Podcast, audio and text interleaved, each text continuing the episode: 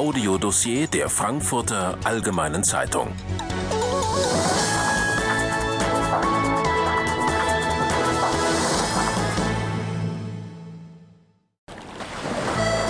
Reisegeschichten aus Frankreich. Von Flaschenkaisern und Muschelfischern.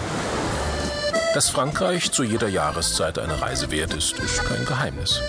Dass es mitunter auch in vielbereisten Gegenden verborgene Ecken gibt, die überraschende Einsichten und intime Erkenntnisse zu bieten haben, mag manchem Reisenden durchaus bewusst sein. Wenn man einmal eine dieser Ecken findet, ist das zwar ein Höhepunkt eines jeden Urlaubs, letztlich aber auch reiner Zufall. Die FAZ-Autoren haben sich auf den Weg gemacht, um Ihnen durch eigene Anschauung Eindrücke aus unserem westlichen Nachbarland zu vermitteln und Hinweise sowie Anregungen für eigene Erkundungen zu geben.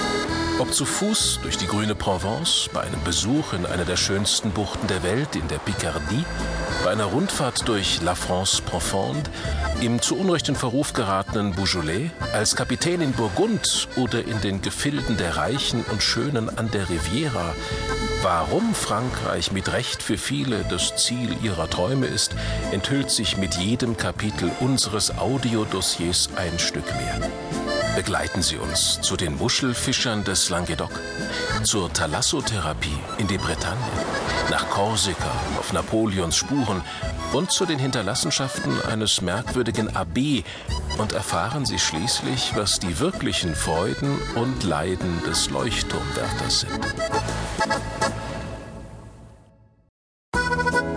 Wer singt, ist kein Wildschwein.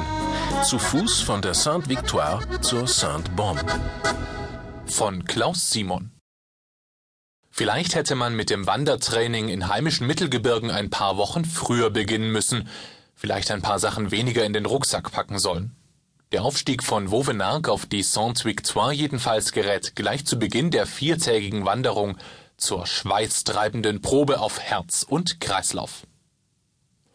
Unten im Tal schrumpft das Schloss von Vauvenargues, das Picasso 1958 kaufte und auf dessen Grund er 1973 begraben wurde, auf die Größe einer Streichholzschachtel. Der Wind heult wie ein Wolfsrudel über Grüppel, Kiefer und Buchsbaum, mit jeder weiteren Kehre auf den tausend Meter hohen Walfischbuckel der Sainte-Victoire rast der Puls schneller. Die Schmach der fehlenden Kondition wird vollkommen, als zwei Marathonläufer über das lockere Steingeröll vorbeispuren. Wir treffen uns an der Brèche des Moines wieder. Durch das klaffende Loch im Fels stürzt der Blick aus 900 Metern jäh ins Bodenlose. Für die schwindelerregende Aussicht haben Eric und Jean allerdings keine Zeit. Allein mit dem Schwindel angesichts des Abgrunds wandert man über den schmalen